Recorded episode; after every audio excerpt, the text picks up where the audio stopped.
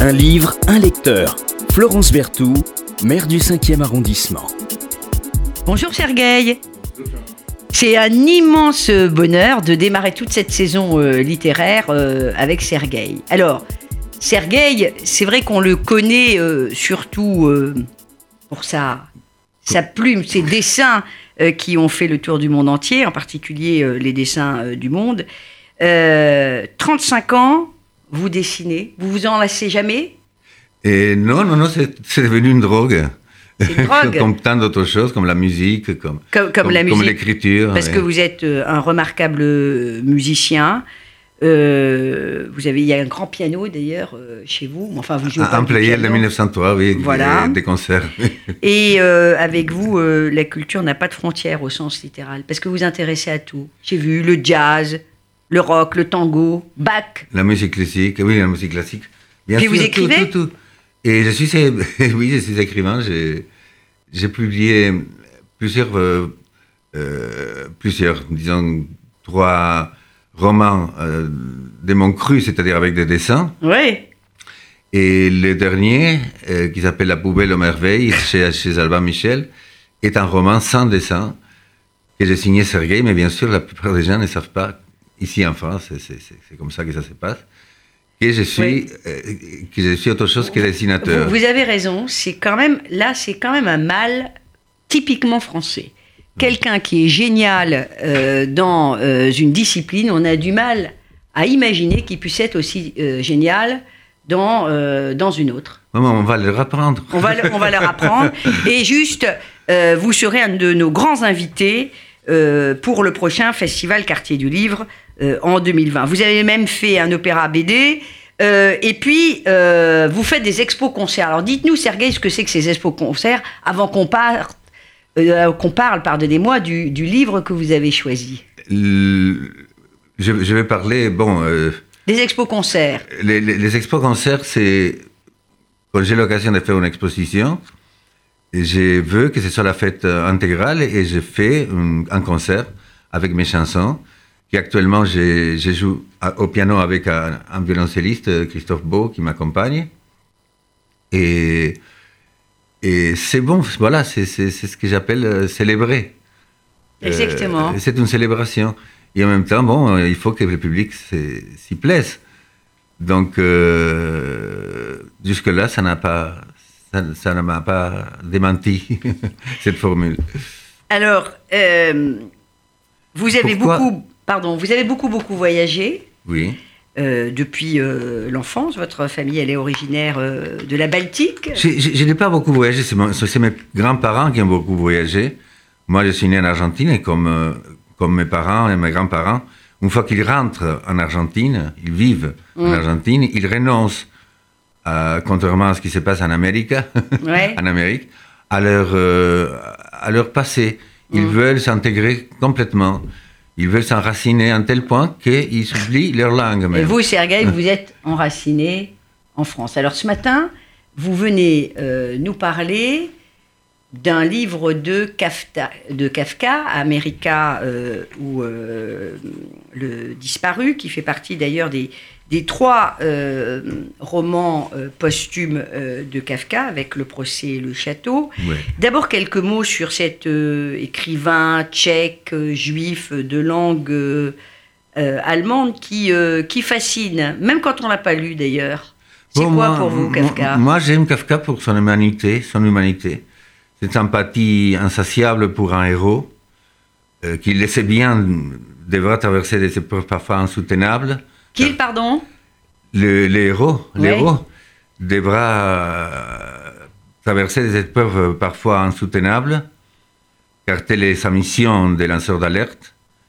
Néanmoins, il, il- il- il lui fait cadeau de son humour, un humour qui taquine euh, l'absurde.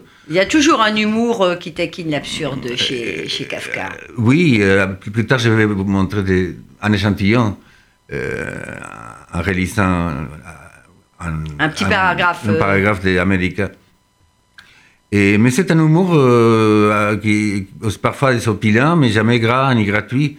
C'est une anesthésie qui adoucit la traversée des cas, tous ces cas, d'un enfer à l'autre. Les soutenant plus fort que sa plume, l'encourageant au-delà de tout espoir, en dépit de la fin qui s'annonce, inéluctable. J'aime Kafka car dans son instar, euh, j'écris aussi dans une langue qui n'est pas la mienne. Oui. Et- et- mais dans son statut d'étranger, Kafka observe, Kafka il souffre. Et de sa prose germanique euh, jaillit une nouvelle langue sans borne ni entrave qui décrit tout. Et ce qui nous révèle nous laisse muets. Kafka sourit, mais son sourire est celui de la compréhension, de la compassion. C'est celui de la, de, de la compassion, c'est celui de la, de la douleur euh, aussi. Alors tout le monde a en tête euh, la vie aussi de Kafka, qui est euh, indissociable évidemment de, de son œuvre et de ses, ses écrits. C'était un être un peu asocial, Kafka, complètement hypochondriaque. Euh, il, Oui. est, il est mort dans un sanatorium euh, Oui. à 40 ans, très jeune, Mais très jeune, de tuberculose. tout- et c'est ce que je disais, j'ai des morts de tuberculose, comme tous les romantiques. Oui, il y a un côté euh, comme ça, un peu romantique, et beaucoup, beaucoup, même de lecteurs de, de- qui s'intéressent à Kafka, qui est mort après la Première Guerre mondiale, en 1924, ont oublié que beaucoup de ses grandes œuvres ont été publiées à posthume, je faisais Oui, allusion tout. tout à l'heure au procès au château, et donc à America, euh, où, le, où le disparu. Et c'est un roman inachevé. Ça vous interpelle pas, ça? Et moi, j'ai j'ai une théorie là-dessus. euh, C'est quoi votre théorie, Sergueï? Bah, C'est-à-dire qu'à un moment donné, à un moment donné euh, il, il ne sait pas comment finir parce qu'il il a Oui, vous pensez qu'il ne sait pas comment finir? une sorte de... Parce que c'est déjà fini. Ouais. L'histoire est déjà finie. Mais il a une telle compassion pour ce personnage, un tel amour pour ce personnage, qu'il voudrait lui, leur donner une dernière alternative. Ouais, encore une chance. Encore une chance. Et- et- Encore un peu et- de temps, monsieur le bourreau. Et, et il essaie, il attend, il attend, il attend, il ne fait plus rien parce que le roman est déjà fini. il a décidé, son roman a décidé de finir tout seul, sans lui.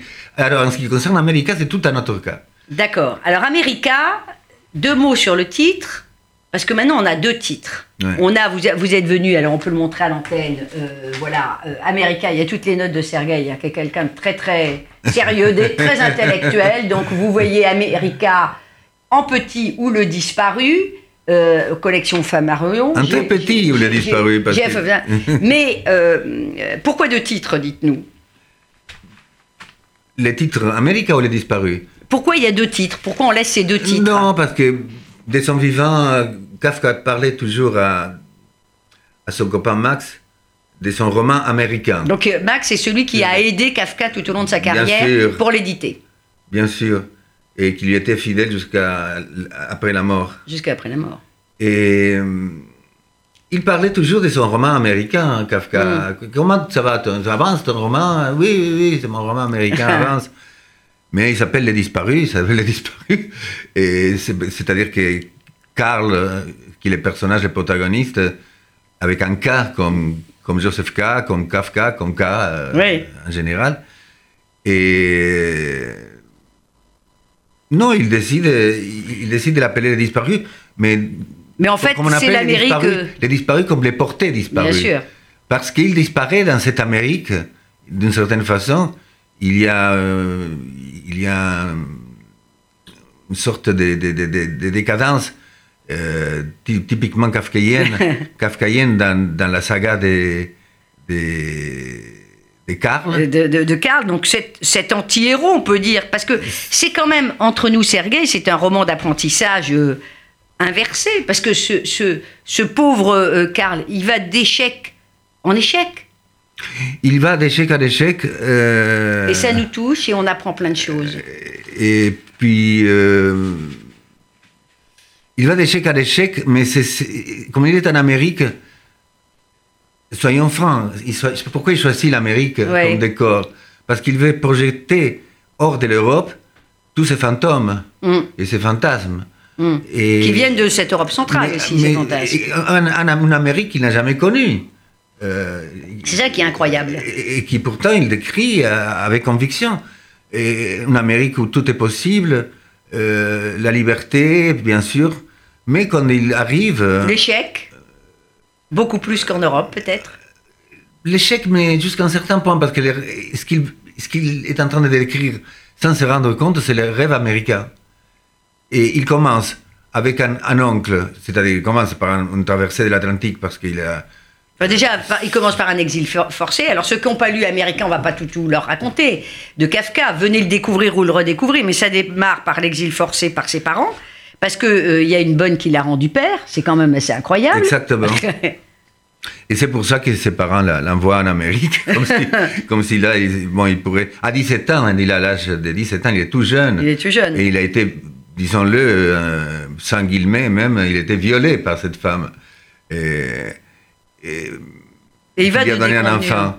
Mais euh, l'intention de Kafka, c'est d'explorer la, la nature de son, de son protagoniste dans un, dans un contexte euh, pourtant euh, grandiose, Hum, idyllique, hum, parce que l'Amérique faisait parler d'elle-même à ce moment précis, comme aujourd'hui, de, de son American Dream. Et alors, avec, Kafka, on s'attend à, à- à- à- à- non pas un rêve américain, mais un cauchemar américain. Hum. Ce qui est le cas, mais jusqu'à un certain point, parce qu'il retombe toujours sur ses quatre pattes. D'abord, il tombe sur son oncle, euh, milliardaire, sénateur, L'oncle Jacob, l'oncle Jacob, riche homme d'affaires. qui tout d'un coup les laisse tomber. Et- Tout simplement parce qu'il a manqué une leçon d'anglais, quand même. C'est quand même un peu. Ah non, mais c'est- les sanctions sont toujours disproportionnées. Ça, c'est ça, c'est l'humour aussi de Kafka. Vous auriez, vous nous avez parlé avant que, que l'émission se termine, vous nous avez parlé euh, avec des mots très justes de, de cet humour euh, si, si, si kafkaïen. Euh, vous pourriez nous lire un, un- un petit passage Oui. lent pour nos auditeurs, parce que sinon, un petit passage qui, qui rend compte, évidemment avec la traduction, mais la traduction est, là, est à la hauteur du, du génie de Kafka. Si, si on en est temps, j'aimerais bien préciser une chose. Dans cette saga américaine, qui, qui- il n'est nul- nullement question pour Kafka de mettre l'Amérique sur la sellette. L'Amérique n'est qu'un prétexte, presque une, utopie, comme je l'ai dit tout à l'heure, mais surtout un décor éloigné de, son Europe natale. Kafka, au pays des merveilles. Tel aurait pu être le titre de, de ma participation à cette émission radiophonique. Et dans America, Kafka nous divertit. Son personnage nous rappelle une certaine Alice, confrontée à un monde où aucun superlatif euh, n'est superflu, quoi. Alice au pays des merveilles. L'humour de Kafka n'a pas de bornes, surtout dans les scènes où l'on ne sait plus si rire ou pleurer. Comme par exemple celle où Karl, euh, le protagoniste, euh, fait l'objet d'un procès injuste, où il perd son travail et la face. C'est important de dire une chose, moi je ne serais pas surpris euh, si les besoins de- d'abandonner Amérique pour prendre une nouvelle plume et se lancer dans le procès, euh, il faut pas oublier ça. Il a abandonné Amérique Mhm. pour écrire les procès. Parce qui sera également un roman, euh, un roman posthume. Vous nous Alors, lisez un petit, alors, un petit, un, un petit, un petit morceau, cher Sergei, C'est tout simple. lentement, euh, pour qu'on goûte euh, les mots de Kafka. Oui. Après votre petit café. On y va. C'est tout simple, dit Karl. De la marche veut que je sois domestique chez lui. Et moi, je ne veux pas. J'aurais préféré partir dès hier soir. Il m'a pas laissé faire. Il a fermé la porte à clé. J'ai voulu la forcer, c'est là a donné un- une empoignade. Je suis malheureux d'être encore ici. Il est devenu un esclave. Avez-vous une autre place demanda l'étudiant. Non, dit Karl, mais ça m'est égal pourvu que je ne sois plus ici. Allons, allons, dit l'étudiant, ça vous est égal. Et ils restèrent un petit moment sans rien dire. Puis l'étudiant demanda Pourquoi ne voulez-vous donc pas rester chez ces gens? Mais de la marche est un méchant homme, dit Karl. Je les connais d'avant. Il se trouve que j'ai fait route avec lui un jour durant. J'étais bien content de ne plus le voir. Et maintenant, il faudrait que je devienne son domestique. Si tous les domestiques prétendaient être aussi difficiles que vous dans les choix de, de leur patron, dit l'étudiant, et en ayant l'air de sourire, moi, voyez- voyez-vous, venant la journée, je suis vendeur. Un vendeur, tout ce qu'il y a de subalternes. Plutôt même un petit commissionnaire dans les grands magasins de Montly. C'est Montly et sans aucun doute une fripouille. Mais cela ne me fait ni chaud ni froid. J'enrage seulement d'être payé aussi misérablement. Prenez donc exemple sur moi. Comment dit Karl. Vous êtes vendeur les jours et vous étudiez la nuit? Oui, dit l'étudiant. Il n'y a pas moyen de faire autrement. J'ai déjà tout essayé, mais c'est encore ce mode de vie qui est le meilleur. Il y a des années, je n'étais qu'étudiant. Nuit et jour, vous savez. Seulement, j'ai failli mourir de faim. Je dormais dans une vieille piole sordide et habillé comme j'étais. Je n'osais pas me montrer dans les amphithéâtres. Mais c'est du passé. Mais quand dormez-vous demanda Karl en regardant l'étudiant d'un air stupéfait. Ah, dormir, dit l'étudiant.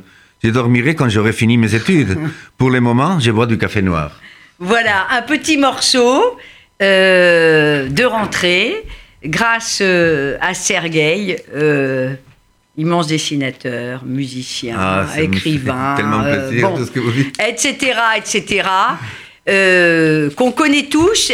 Vous faites partie de notre univers. Et puis parfois, on, vous faites partie de notre univers sans le savoir, Sergueï. Voilà. Et puis en plus, vous habitez le, le, le cinquième arrondissement. Donc on a la chance de vous avoir. Et encore une fois, vous serez un des, des, invités euh, de notre festival quartier, euh, du prochain festival quartier du livre. Merci d'être venu parler euh, aux auditeurs. Merci à vous, Florence.